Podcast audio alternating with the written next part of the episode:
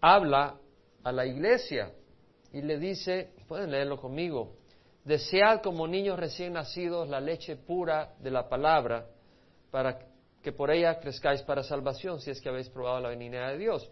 Y luego les dice, viniendo a Él como a una piedra preciosa, a una piedra viva, desechada por los hombres, pero escogida y preciosa delante de Dios. También vosotros como piedras vivas, sed edificados como casa espiritual para un sacerdocio santo, para ofrecer sacrificios espirituales aceptables a Dios por medio de Jesucristo. Pues esto se encuentra en la Escritura. Y aquí pongo en Sion una piedra escogida, una piedra preciosa, angular, y el que crea en él no será avergonzado. Tremenda, tremenda palabra. El que crea en el Señor no será jamás avergonzado.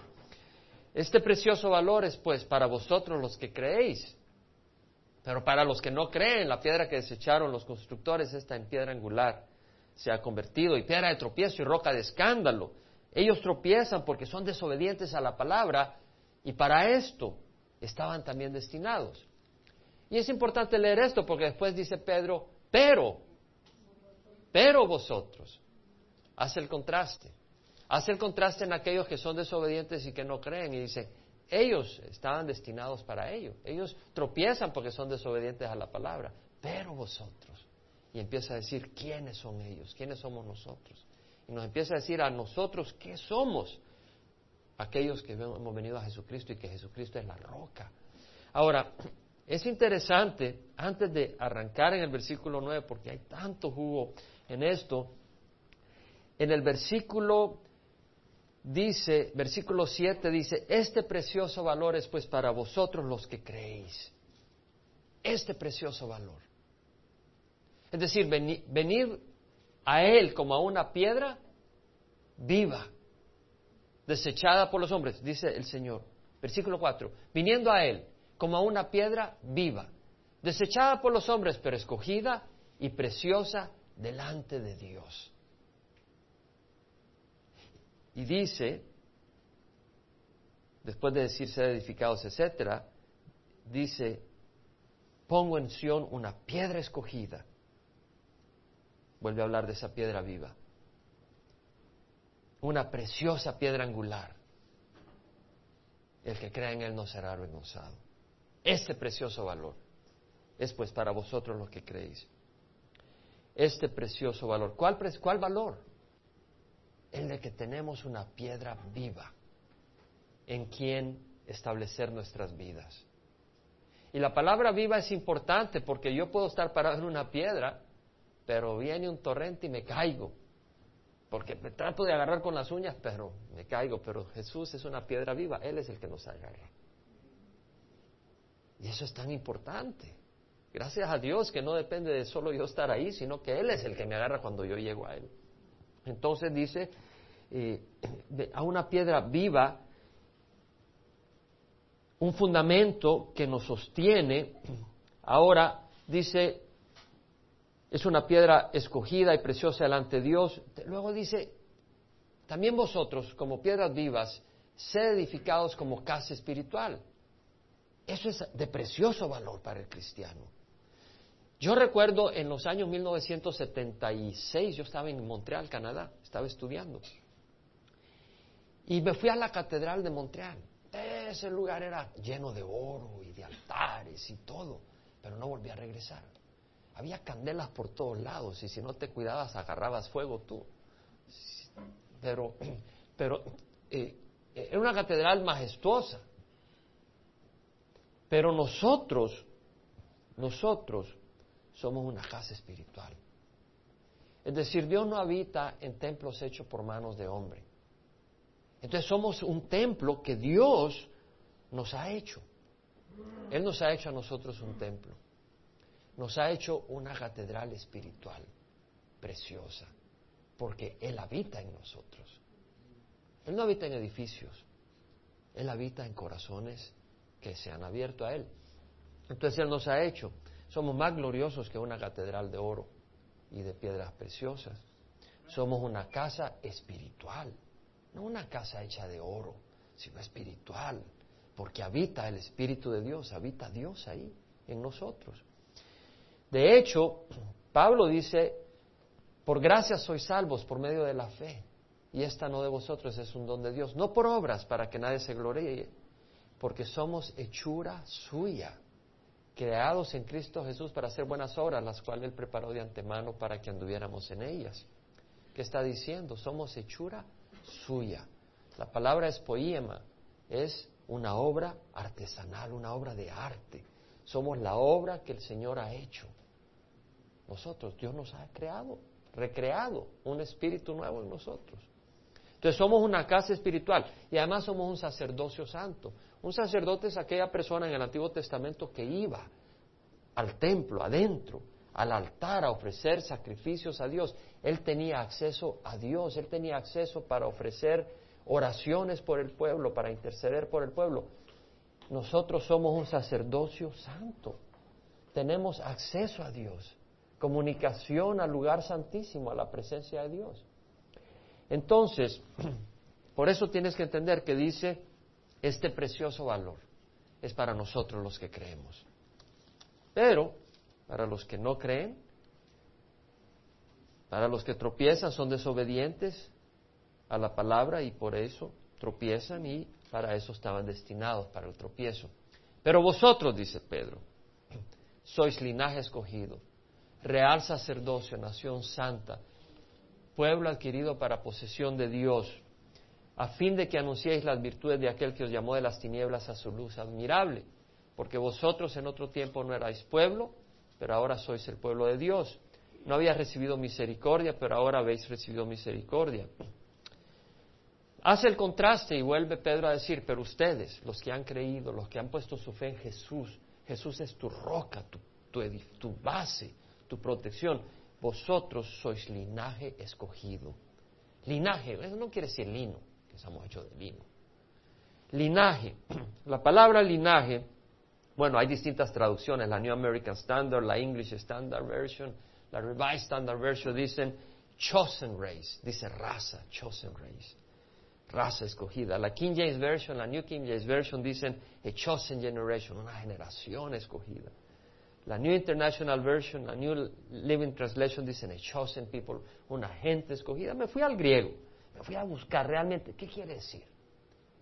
Y la palabra linaje quiere decir linaje, raza, familia. La palabra es genos. Han oído hablar la palabra génesis de principio. Bueno, la palabra genos eh, quiere decir, se refiere a un grupo de personas que están unidas por lazos familiares, personas de una familia tienen lazos de sangre porque tienen un padre común, un antepasado común, un tribu, un, clan, eh, son de una misma clase, de una misma descendencia, de un antepasado común.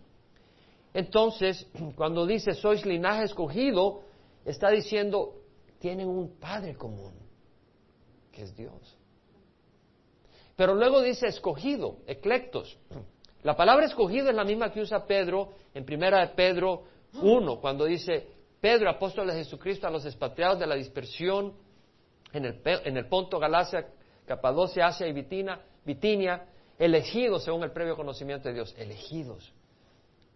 Somos elegidos. ¿Se acuerdan cuando el primer día que estudiamos, estudiamos que éramos elegidos, escogidos por Dios?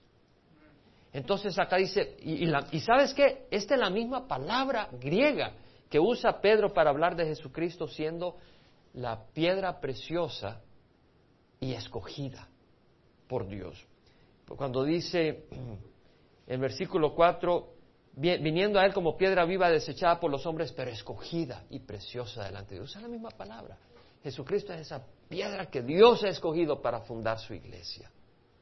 Y nosotros somos el pueblo escogido por Dios. Es decir, hay otros pueblos. Hay otras fraternidades hay otros grupos de personas asociadas de otras maneras.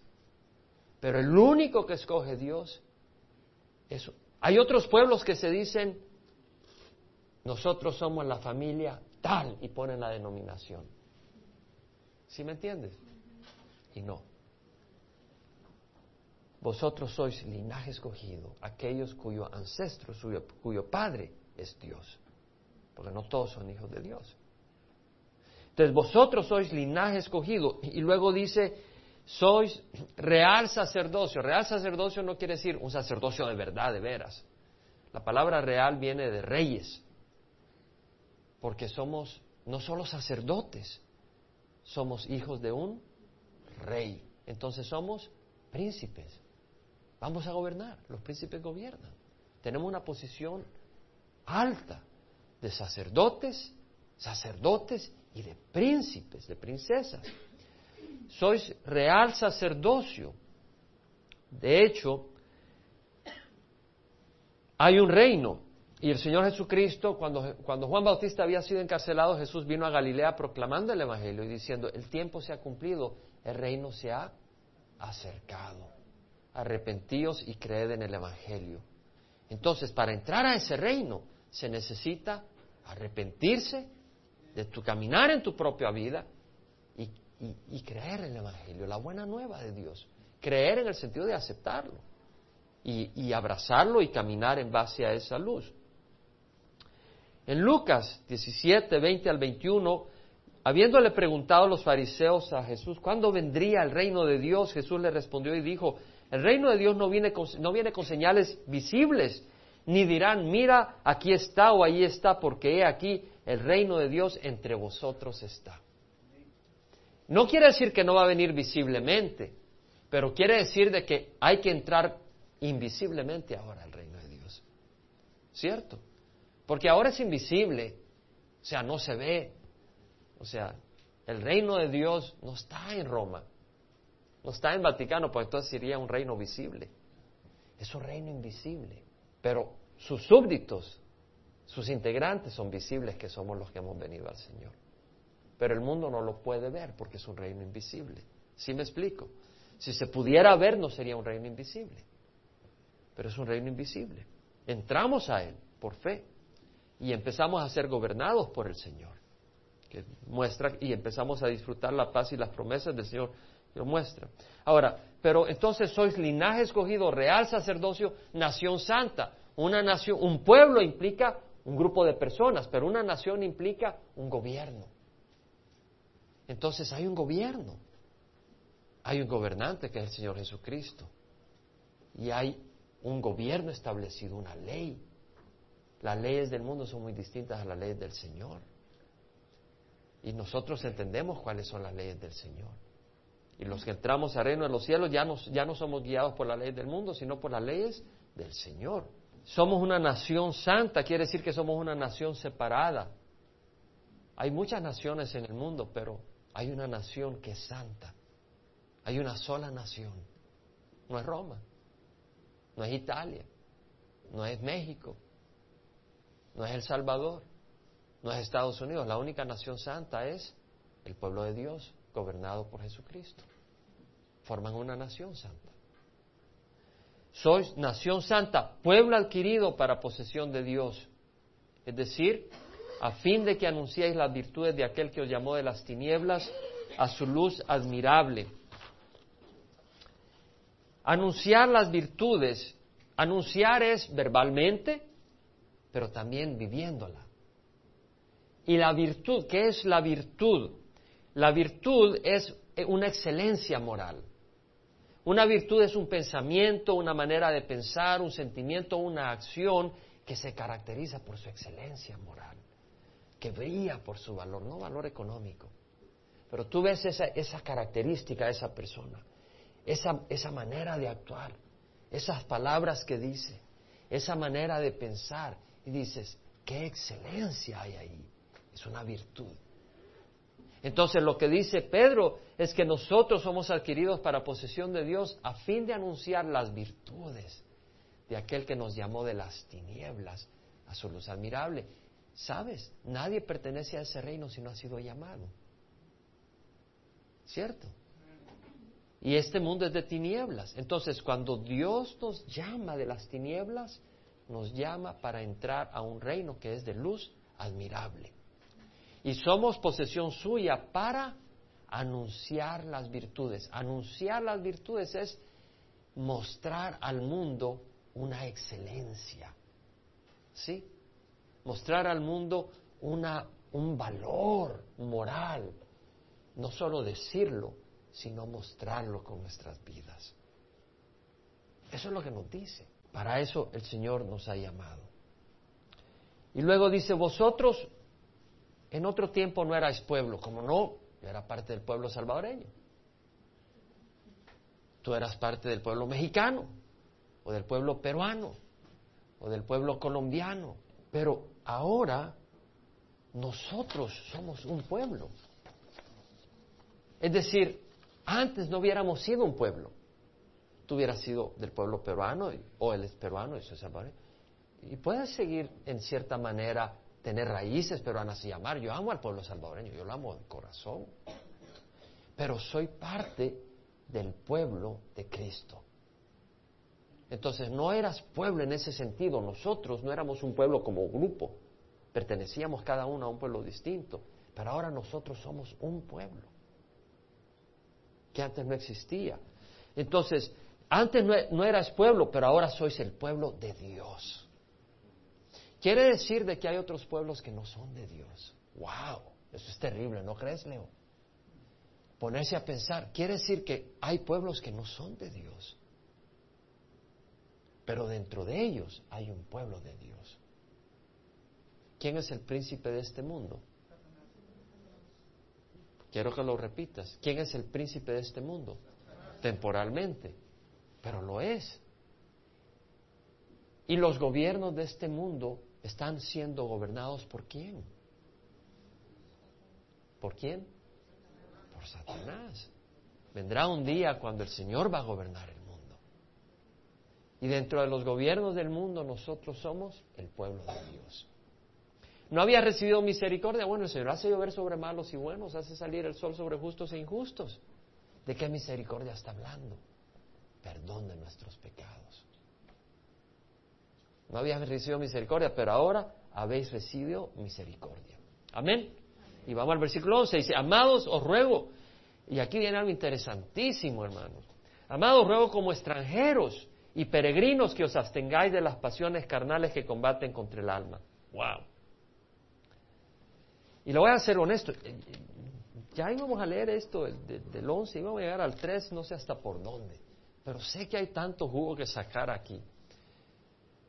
Y sentí el deseo de, ahondar un poco, no para parecer eso ahí medio intelectual, pero es que hay cosas buenas acá. Y no me gusta pasarlas así nomás, porque hay tanto alimento. Y dice, amado, os ruego que como extranjeros y peregrinos os abstengáis de las pasiones carnales que combaten contra el alma. Bueno, extranjeros y peregrinos, ¿alguien de ustedes ha sido extranjero? Extranjero, ahora, un extranjero, mira, un extranjero Quiere decir alguien, bueno, alguien que viene de otro gobierno, eh, de, donde, o sea, viene de otro país, ¿no? Entonces, mira, cuando uno, cuando dos países tienen eh, gobiernos distintos, si no, no serían dos países distintos. Tienen leyes distintas. O sea, las leyes de Estados Unidos no se aplican en México, ¿verdad? Las leyes de México no se aplica en Estados Unidos. Hay leyes distintas, hay un lenguaje distinto. ¿Verdad? Muchos de nosotros sabemos porque nos tocó duro aprender y algunos estamos apenas eh, tratando de aprender. Hay comida distinta. ¿Verdad? Es decir, allá en, en, Alaska no nacen comiendo eh, tacos, tamales con habanero y no, ahí comen distinto. Eh, la, la, ropa es distinta, vaya hacia Alaska, la ropa que usan es muy distinta que la que usan en, en, en Chiapas. Eh, las costumbres son distintas. Bueno, los japoneses comen sentados en el suelo, se sientan alrededor, ¿verdad? Hay, hay costumbres distintas. Eh, los chinos usan palillos para comer, ¿no? pero me imagino que si me invitas a tu casa y me das palillos, yo voy a entender que no quieres que coma mucho. En Medio Oriente la gente se saluda con un beso, y aún en Francia, en, Francia, eh, las personas, los hombres se saludan con un beso fraternal. En el tiempo de nuestro Señor se saludan con un beso fraternal. Ahora yo crecí en El Salvador, pero mis padres son de Medio Oriente.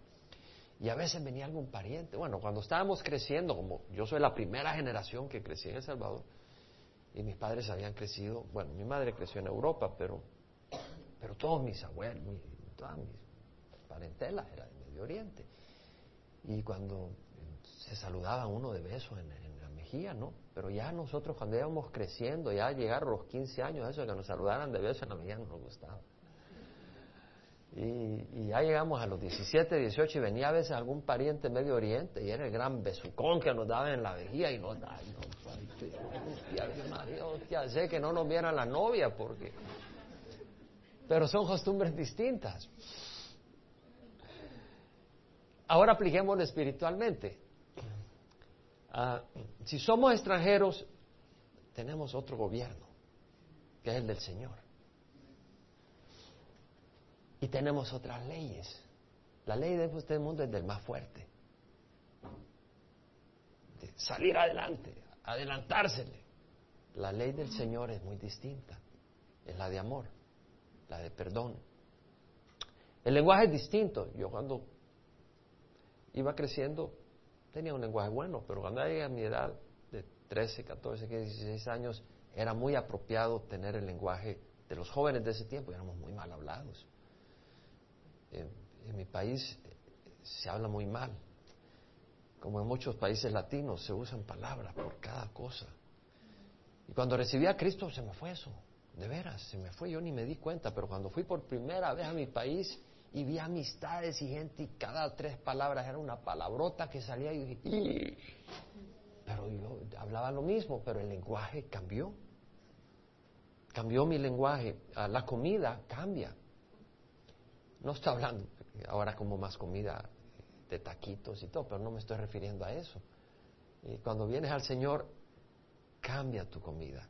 El Señor Jesucristo dijo, mi comida es hacer la voluntad de Dios, llevar a cabo la obra de mi Padre. Y, la comida de uno es espiritual.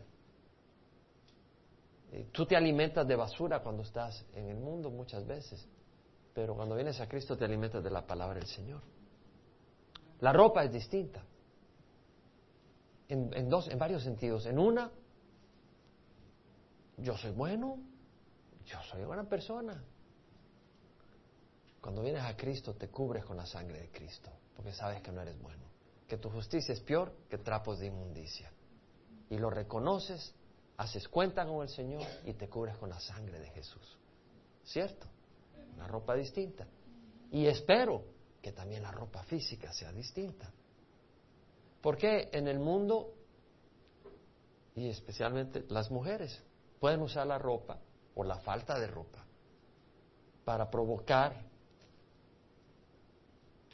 íntimamente, sexualmente al, sexo opuesto. Y, yo creo que la ropa debe hacerse con pudor y con respeto. Ah, la sensualidad no está aprobada por el Señor fuera del matrimonio. Está aprobada dentro de la recámara matrimonial, pero no fuera. No quiere decir que la mujer debe estar toda cubierta, que solo le ven los ojitos. No quiere decir eso. Pero una mujer se puede vestir agradablemente y en otras situaciones se puede vestir de manera que, que provoca al hombre y la mujer debe ser eh, con pudor. Entonces vemos que las costumbres también son distintas. Tal vez cuando tú estás en el mundo solo pasas viendo televisión, tres horas diarias, dos horas diarias. Cuando vienes a Cristo usas tu tiempo distinto. Y si todavía te tiene la televisión ahí medio apretado, pues órale al Señor. Porque no pierdas el tiempo, porque tenemos otra, otra, otra razón de vivir. Ahora, Ah, Pedro nos dice, os ruego como extranjeros y peregrinos. Somos extranjeros, no somos, estamos aquí de pasada. Como extranjeros y peregrinos, que os abstengáis de las pasiones carnales que combaten contra el alma. ¿Sabe que a mí este versículo me da paz? Y me alerta. Me da paz porque mira lo que dice. Ok, yo te invito a mi casa y te pongo frijolitos, te pongo queso, unas tortillas y te digo, come lo que quieras, pero abstente de langostas. Abstenerme de langostas, pues si no hay langostas no me tengo que abstener. Vas a saber dónde la escondió Jaime y no me las quiere mostrar y vas a buscar por todas las esquinas de mi casa. Tú no te vas a abstener de lo que no hay, ni de lo que no te apetece. ¿Cierto? Si tú vas a mi casa y yo te pongo langosta y sé que tú eres alérgico a la langosta y que no las comas, yo no te digo, no te acabes la langosta porque sé que ni la vas a probar. No tengo problema. Pero Pedro nos dice, os ruego que os abstengáis de las pasiones carnales. Es que aquí hay algunos que son de hierro, nunca, nunca pierden la paciencia, no. Tienen un corazón puro, nunca dicen una palabra, nunca se enojan, nunca piensan mal, nunca tienen nada de nada. Son perfectos. Y por eso ellos no, se preocupan. Pero habemos algunos que luchamos contra nuestra naturaleza. Y al leer este versículo digo, ah, Pedro era como yo. Pedro me entiende. Ya no estoy descalificado. Yo ya iba a dejar mi sombrero de pastor. Me hace entender Pedro de que nos tiene que decir que hay pasiones en nosotros. Y sabes, cuando yo estaba creciendo había un, un, programa de televisión que se llamaba Combate. Ni ustedes habían nacido. ¿Ustedes lo vieron? Pero ya eran los replays. Varios años después ya se estaban acabando las imágenes. Pero en mi tiempo, todos los días a ver combate. Pelea de guerra y que no sé qué, que no cuánto. Con mis hermanos la veíamos. La verdad es que la palabra usada es un término militar. Es el término de organizar escuadrones bajo un bajo un líder militar. Es el término que se usa para hacer guerra. Cuando un general o una, como eh, un soldado, bueno, eh, un líder dentro de la estructura militar, eh, dirige una expedición militar. Es un término militar. Lo que está diciendo es que hay pasiones carnales que luchan como guerra contra el alma. Ahora, si, si no existiera en nosotros esa tendencia, ¿tú crees que Pedro diría, os ruego que os abstengáis? Es como decirte, os ruego que no comas eh, langosta cuando no hay langosta en la mesa. No tiene sentido. Entonces no me, no me aparentes que tú eres ya con la coronita en la cabeza, porque no. Hay unas tendencias. Ahora, la palabra pasiones carnales, pasiones es deseos. Y puede, puede, cuando ya unido con la palabra carnal y poniendo las dos palabras, yo me fui al griego, le entré un poco al estudio de las palabras, y acá el sentido es deseos fuera de control, deseos depravados, deseos e impulsos. Hermano, no me hable así yo soy perfecto. Yo soy un angelito. Está bien, bueno, entonces esta parte no es para ti, es para los que no somos perfectos. Eh, deseos e impulsos perversos y pecaminosos. Deseos egoístas y dañinos a uno mismo y a otros incluye celos, envidia, avaricia, odios, deseos inmorales, deseos adúlteros, impulsos homosexuales. La carne no está redimida está enferma, está distorsionada, ciega, combate contra el espíritu y la voluntad de Dios, la naturaleza que tenemos. ¿Estamos en una misma página? Por lo menos estamos entendiendo lo que nos está enseñando la palabra. Que, tenemos esa naturaleza. Y es importante reconocerlo, porque si no lo reconoces, dice, yo soy miserable. Sí, ya lo sé. El Señor lo sabe, pero el Señor te ama y el Señor no te rechaza. Si tú lo aceptas, Él te, lava con tu sangre, con su sangre, te da su espíritu, pero siempre tienes esa naturaleza humana. La tienes. Entonces estás luchando contra esa naturaleza. No dejes que Satanás te condene por eso. Simplemente di, sí, pero yo no voy a caminar de acuerdo a esa naturaleza, aunque ahí esté. ¿Sí me entiendes? Esa naturaleza no está redimida hasta que se muera y el Señor nos dé un nuevo cuerpo. Es ahí cuando va a estar redimida. Pero mientras tanto, no y ahí tienes esa lucha. Ahí tienes esa lucha, a veces más fuerte, a veces menos fuerte, pero es una lucha. Además, Satanás provoca los deseos de la carne. y, alimenta al mundo con los deseos de la carne. Hay naturalezas humanas que no están bien en nosotros, pero vemos que el mundo busca a echarle gasolina a esa naturaleza. ¿Cierto? A la codicia, a la avaricia, a la inmoralidad. Todos nosotros tenemos tendencias en esa área. A la fornicación, al adulterio. No me digas que no. ¿Y qué hace el mundo? Mira los anuncios, mira las cosas, mira cómo se visten las personas. Es alimentar todo eso. Es difícil, es difícil. Ahora, bueno, D.L. Moody dijo, yo tengo más problemas con D.L. Moody que con cualquier hombre que conozco. Decía, es decir, si tú te vas al espejo y te miras, ahí está tu enemigo. Tu naturaleza pecadora. Santiago, ve al capítulo 4 de Santiago, antes de Pedro. Es bueno saber, es bueno conocernos un poquito, para saber de que Dios nos conoce y tener paz. No tener paz con la naturaleza pecadora, pero tener paz entendiendo que Dios sabe que tenemos esa naturaleza pecadora. Y no, y no tirar la toalla porque decimos, ya me cansé, todo el tiempo ando peleando conmigo mismo.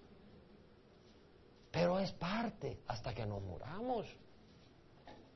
Santiago 4, versículo 1. ¿De dónde vienen las guerras y los conflictos entre vosotros? No viene de vuestras pasiones que combaten vuestros miembros. Combatís. Vemos que usa el término militar. Ahora, ya codicia ya no es un deseo natural, sino que es un deseo, sí, es de la carne, pero es un deseo más allá de un deseo aprobado por el Señor, porque hay deseos naturales. Si no como después de unas cuantas horas, tengo hambre. Pero otra cosa es ya codiciar. Pero ¿quién de nosotros no ha codiciado? Pues tenemos una naturaleza pecadora. Entonces, versículo 3 dice, entonces vemos que dice, pedís y no recibís porque pedís con malos propósitos para gastar en vuestros placeres. Es decir, que a veces uno lo único que quiere es disfrutar la vida, disfrutar los placeres. ¿Cierto? Esa es la naturaleza humana. Pero disfrutar los ¿Quién disfruta los placeres? ¿De quién se está tratando? Del yo. Oh, yo quiero ir a un spa. pasaje por aquí, pasaje por atrás, te echan perfume, te hacen de todo, te metes en el agua si no te ahogas bien y ya te sacan y en el lodo, ya cualquier cosa. Entonces eh, vemos de que nos hemos vuelto en idólatras, porque lo que estamos haciendo es, le damos toda la atención al yo. El yo es nuestro ídolo. El yo es a quien servimos. El yo es al que lo ponemos arriba de todo. Nos hemos vuelto idólatras.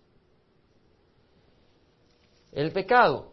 Ahora, Dios nos ha dado deseos. Si no te murieras, te murieras desnutrido.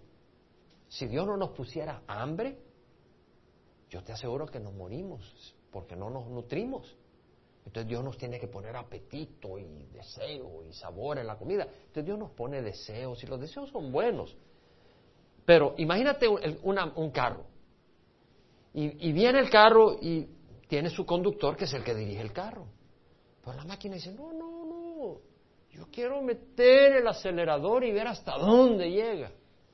Y ahí vas en la Bristol y de repente pone el acelerador a 200 por hora se hace pedazos, no dura mucho el carro. No fue diseñado para eso. O de repente vas a 100 por hora y el breque dice, yo quiero mostrar mi poder y pone el breque en el momento cuando hace, se hace pedazos. La máquina, porque está sin control. Yo tengo un treadmill, ¿saben lo que es un treadmill? Una faja de correr. ¿Saben cómo le dicen? Banda, pero no sé dónde la música. tengo una banda, hermano, y bueno, un día de estos la conecto, pero tiene un dispositivo de seguridad, rojito, y ese tienes que ponerlo. Y si no pones el dispositivo de seguridad, no enciende. Y la razón es para que tú te lo prendas, el dispositivo de seguridad con una pista te lo prendes, porque si te deja caer, se apaga, se apaga la banda. Pero no estaba conectado el dispositivo y yo pongo el, el, power cord, la, ¿Cómo se llama? El, enchufle. Ya aparecen enchufles. Pone el enchufle y arranca la banda. Y la desconecto, digo, ¿cómo es posible? Y ya le hago y le hago y le meneo y veo y, la vuelvo a conectar y arranca la banda a toda velocidad, pero ya se va a quemar el motor. Tuve que apagarlo. Por dos razones. Imagínate que yo me pongo en la banda y eso agarra esa velocidad. Se quedan sin pastor. Número uno. Número dos. El motor se hubiera quemado. A la máquina no le convenía estar fuera de control. Y no le convenía aquel para quien fue hecha la máquina. Entonces, dicho sea de paso, tuve que comprar otro control, me costó 100 dólares. Pero ya puedo volver a hacer ejercicio. Pero así es nuestra vida. Tenemos deseos, pero si esos están fuera de control, si no están controlados por el Espíritu de Dios, se destruye la máquina nos destruimos nosotros. Amén. Entonces vemos acá por qué es necesario que nos abstengamos de las pasiones carnales que combaten contra el alma. Ah, váyase a Romanos. Vamos a Romanos capítulo 7, versículo 18. Vamos rápido. Yo sé que en mí, es decir, en mi carne, no habita nada bueno. No está hablando de que le estaban fallando el hígado, el vaso, no está hablando de eso sino que está hablando de su naturaleza. Yo sé que en mí, en mi carne, no habita nada bueno, porque el querer está presente en mí, pero al ser el bien no. Pues no hago el bien que deseo, sino el mal que no quiero, eso practico. ¿Qué es lo que está diciendo Pablo? Pablo dice, en el hombre interior hay cosas que yo digo, es bueno hacerla, es bueno ser generoso, es bueno ser amable, es bueno ser paciente, dice Pablo, es bueno respetar, no codiciar, ser noble. Pero dice, pero a la hora de las horas, no, yo quisiera estar jugando fútbol cuatro horas cada día. O ir a echarme unos jueguitos de billar, o unas cervezas, o esto, o, vivir una vida desordenada, dice Pablo. Y uno, o ir de compras, dice hermano. Sí, es peligroso. Entonces dice, así que lo que no quiero hacer, eso hago, ya no soy yo el que lo hace, sino el pecado que habita en mí. Es decir, Pablo dice, hay un pecado, hay una, hay una naturaleza pecadora en mí. O sea que ya hay unos deseos que, que ya no siguen, ya no siguen al hombre interior, sino que han tomado control por sí solos. Y ese control no es por sí solo, sino es el pecado que ha entrado, que lo controla. Entonces, queriendo yo hacer el bien, hallo que el mal está presente en mí, porque el hombre interior me deleito con la ley de Dios, pero veo otra ley en los miembros de mi cuerpo que hace guerra contra la ley de mi mente y me hace prisionero de la ley de pecado que está en mis miembros. Hay una guerra.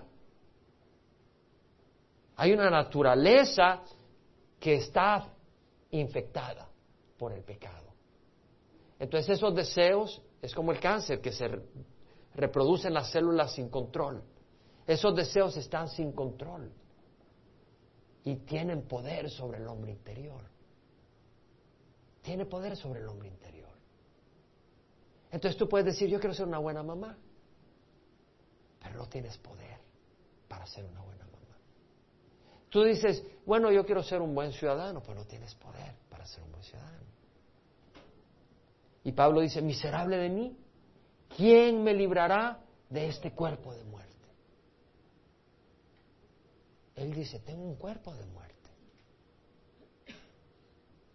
Y dice, gracias a Dios por Jesucristo nuestro Señor. Y lo dice, así que yo mismo, por un lado, con la mente sirvo a la ley de Dios. Es decir, en el hombre interior digo, es bueno hacer esto, es bueno hacer lo otro. Es bueno ir a la iglesia. Pero de repente, no, veamos la novela. O veamos el partido de fútbol, echémonos una birria. Entonces, por, la, por un lado, con la mente sirvo a la ley de Dios, pero por el otro, con la carne a la ley del pecado. Pero dice, es decir, la carne va a servir al pecado. La carne va a servir al pecado.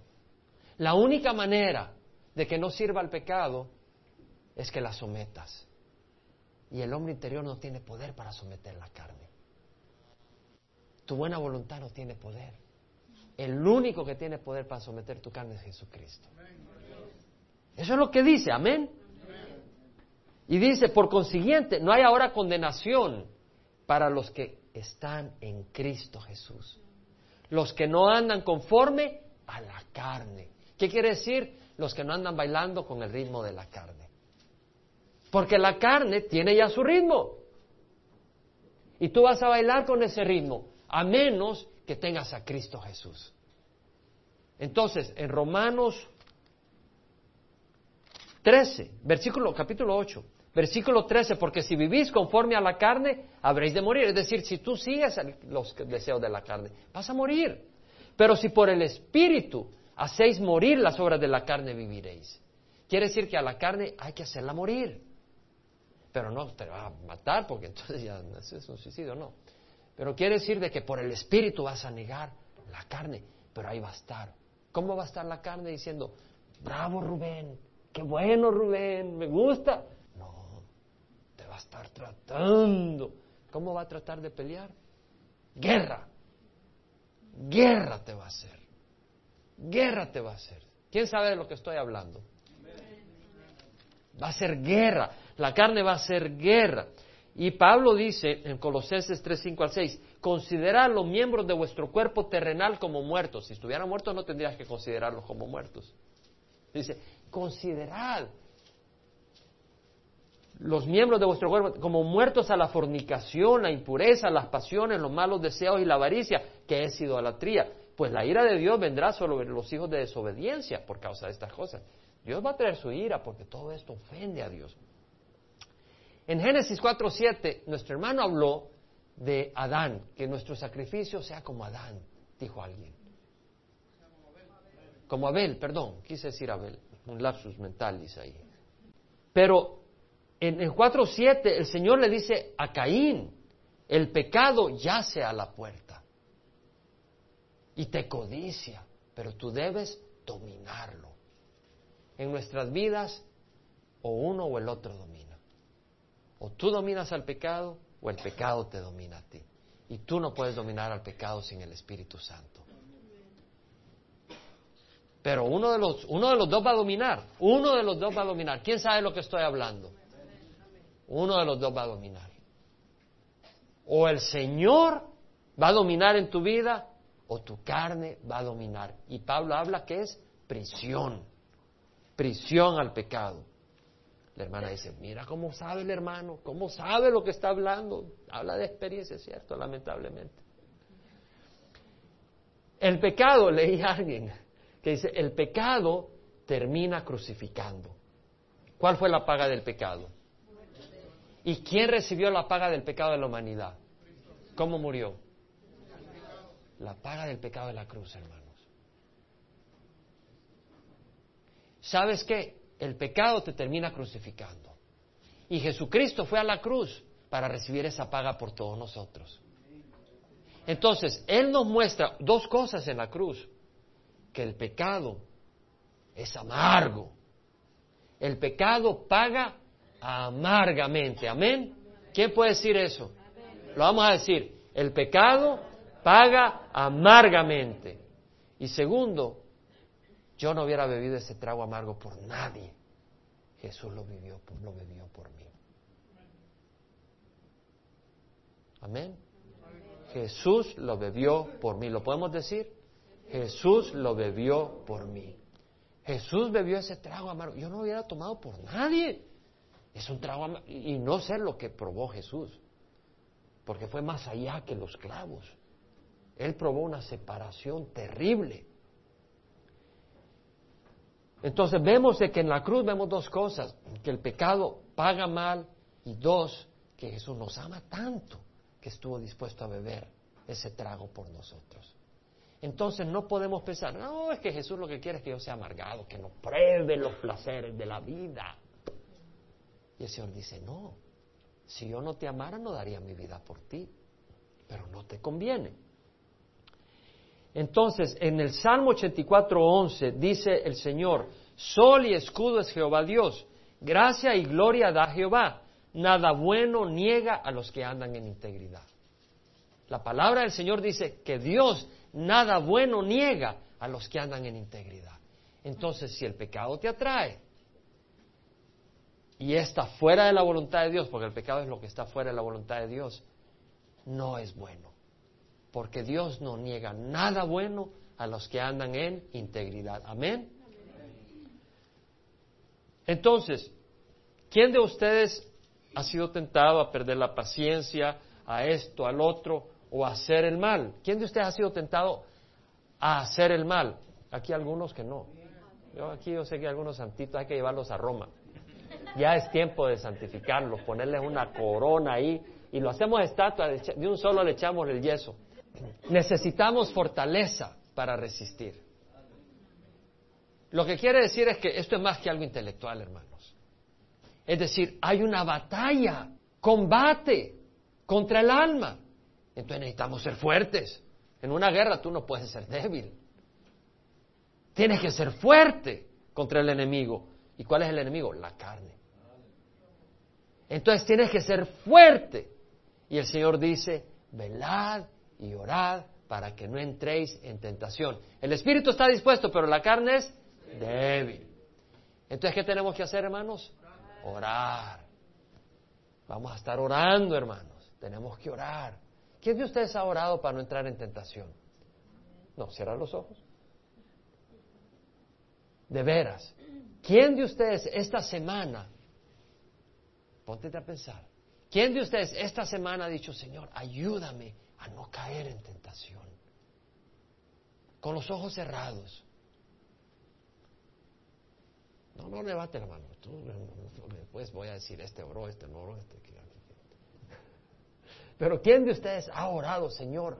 Pero de corazón, no porque, Padre nuestro que tenemos en casa, ah, no Padre, Dios te da, no, no, no.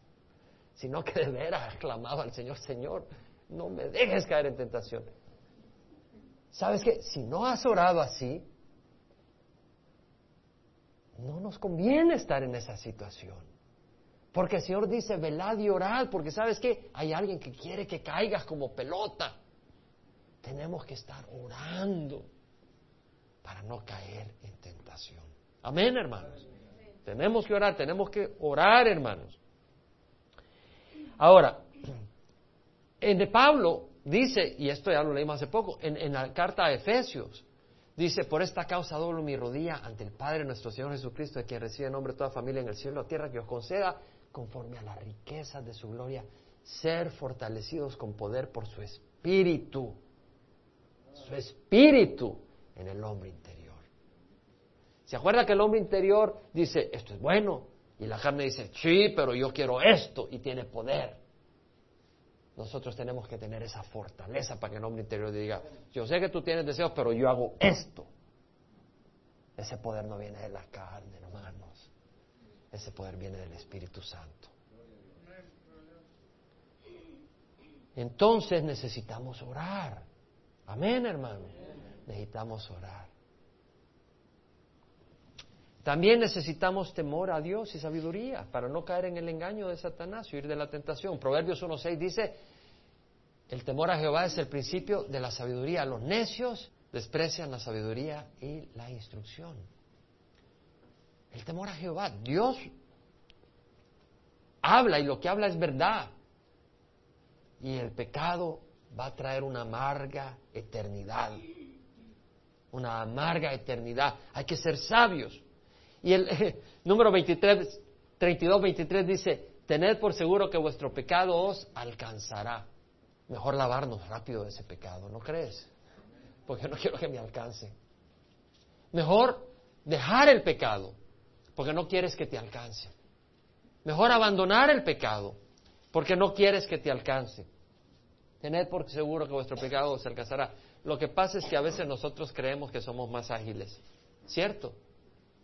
¿Cierto o no? Muchas veces crees que puedes andar haciéndola. te va a alcanzar el pecado. Pregúntale a la ratita que agarré anteayer. Sí, sí, sí. No, pues cuando estaba en Cuba mi esposa me dice, se ha metido un ratón en la casa. Ponle unas trampas, dile a Dani que le pongas unas trampas. No, pero va a agarrar al gato y no quieren agarrar al gato. Y no pudieron agarrar al ratón. Entonces yo ya vine de Cuba tranquilo y una madrugada me levanto a orar y ese, no es el, ese no es el, ese no es Amos, Amos es la cacatúa que tenemos. Y entonces salgo para ver y ya salió corriendo el ratón. Ya no pude orar. Dije, tengo que agarrar este ratón, tengo que matar, no puedo tenerlo en la casa. No puedo tener un ratón en la casa. Que no, no, tengo que agarrarlo. Me fui a Home Depot, agarré tres trampas de esas. ¿Conoces esas trampas? Y cuando la, empecé a preparar, la primera víctima fue mi dedo gordo. Son rápidas esas trampas.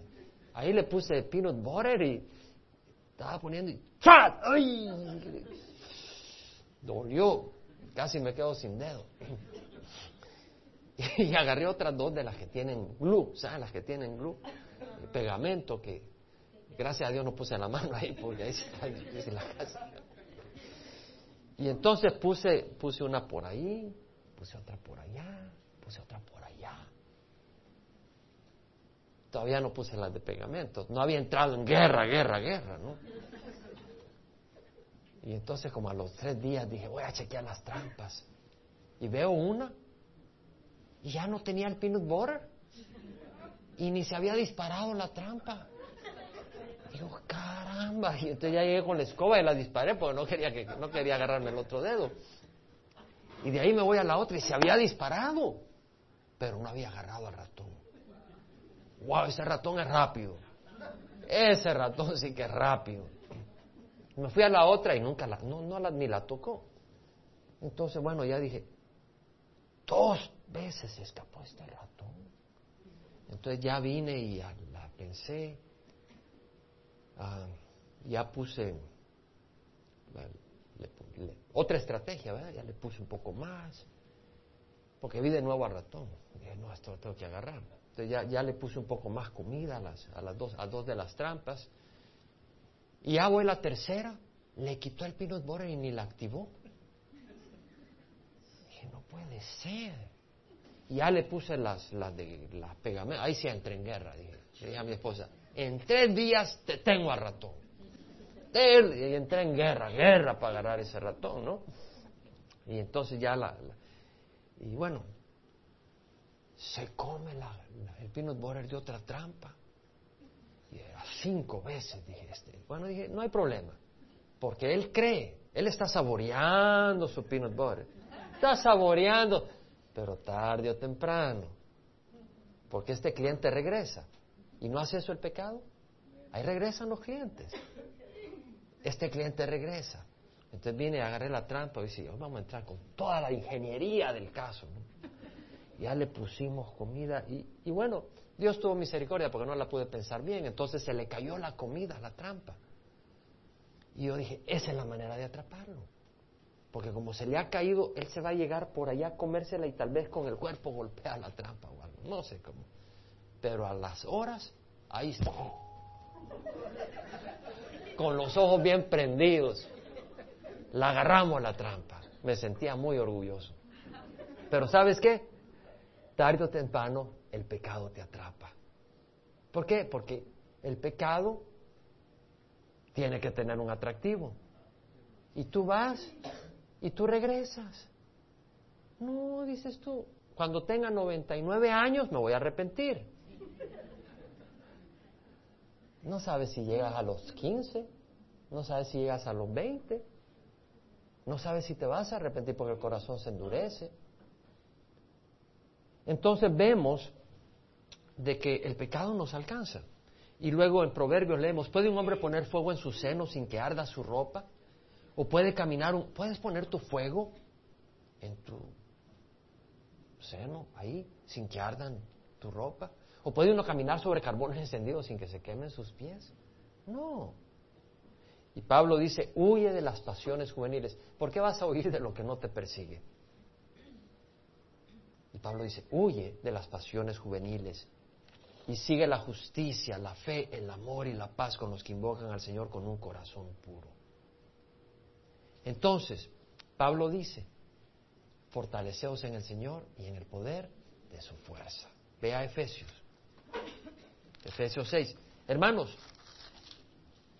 las pasiones de la carne que combaten contra el alma. ¿Es importante esto, hermanos, o no? Es importante, hermanos. Hay pasiones que están combatiendo contra el alma y contra el alma y tenemos que luchar. Pero no a la manera carnal. Yo voy a luchar contra mi naturaleza, me voy a dar latigazos, me voy a sangrar. ¿Tú crees que eso cambia a uno? Me voy a encerrar. No, eso no te cambia. Tienes que seguir algo. Huye, pero sigue la justicia, la fe, el amor, la paz con los que invocan al Señor con un corazón puro. Entonces, en, Efesios 6, Pablo nos habla de otra guerra y de una armadura que tenemos que tener puesta, porque es una batalla mano a mano. Satanás lucha contra nosotros mano a mano, es una lucha libre. Entonces dice, fortaleceos en el Señor y en el poder de su fuerza, revestíos con toda la armadura de Dios para que podáis estar firmes. Porque nuestra lucha no es contra sangre y carne. Oh, luchamos contra la carne, pero esa carne, ¿quién la está alimentando? ¿Quién trae circunstancias? Tal vez tú tuviste problemas con las drogas y alguien pasa por ahí y te las ofrece gratis. ¿Quién crees que te lo envió? O te acuerdas de una novia de antes de que te casaras y de repente recibes una llamada telefónica. Y es Satanás que te lo envía. ¿Quién sabe lo que estoy hablando? Hermanos, yo les ruego que despertemos y que oremos para no ser víctimas de Satanás. Tomad toda la armadura de Dios para que podáis resistir en el día malo y habiéndolo hecho todo, estar firmes. Estad firmes, ceñida vuestra cintura con la verdad. El mundo te dice, mira, mira. El Señor dice, mira. Y te da una luz. Revestidos con la coraza de la justicia, caminemos rectamente. Hagamos el bien. Hablemos bien. No andemos con calumnias y esto y el otro. Porque si tú andas calumniando o tú andas robando o tú andas haciendo cosas que no debes, le has dado una entrada a Satanás para que destruya. Calzados los pies con el apresto del Evangelio de la paz. Es decir, tenemos un Evangelio de buenas noticias, de amor, de gracia, para perdonar, para mostrar misericordia, buscar la paz con todos y la santidad sin la cual nadie verá a Dios. Tenemos que buscar la paz. En todo tomando el escudo de la fe. ¿Qué, leímos? Eh, ceñid los lomos de vuestra mente y sed sobrios, poniendo vuestra esperanza completamente en la gracia que se os traerá en la revelación de Jesucristo. Es decir, pon tu fe en el Señor, en lo que viene, que Dios no te va, Dios no te va a abandonar. ¿Y sabes qué? Porque vienen momentos donde vas a estar débil. Yo quisiera decir que no, no soy débil, soy débil. Hay momentos donde soy débil. ¿Y sabes qué? Pero mi Dios es una roca fuerte. Y por eso no me quiero alejar de Él. Porque si no, no la hago. Y dice, con el que podéis apagar los dardos encendidos del maligno. También el yelmo de la salvación y la espada del Espíritu, que es la palabra de Dios. Necesitamos la palabra de Dios. Con toda oración y súplica, orad en cuanto? En todo tiempo. ¿Cómo? En el Espíritu. Y así velad con toda perseverancia y súplica por todos los santos. Vamos a pararnos y orar. Padre, te damos gracias por tu palabra, Señor por tu instrucción tan práctica para nuestras vidas. Señor, necesitamos de ti. Señor, ten misericordia de nosotros y gracias, Padre, que tú has prometido estar con nosotros. Y tú has prometido darnos la victoria. Pero de nosotros depende tomarla, tomar las armas, tomar la protección militar que tú nos das, tomar la espada o ignorar esas cosas. Danos la sabiduría, Señor. Danos el entendimiento para tomar las armas de nuestra contienda y perseverar, Señor, para que el enemigo no traiga destrucción a nuestras vidas. Te lo rogamos en nombre de Cristo Jesús. Padre, y que esta semana podamos vivir en santidad, en poder, en gracia y en amor. En nombre de Cristo Jesús. Amén.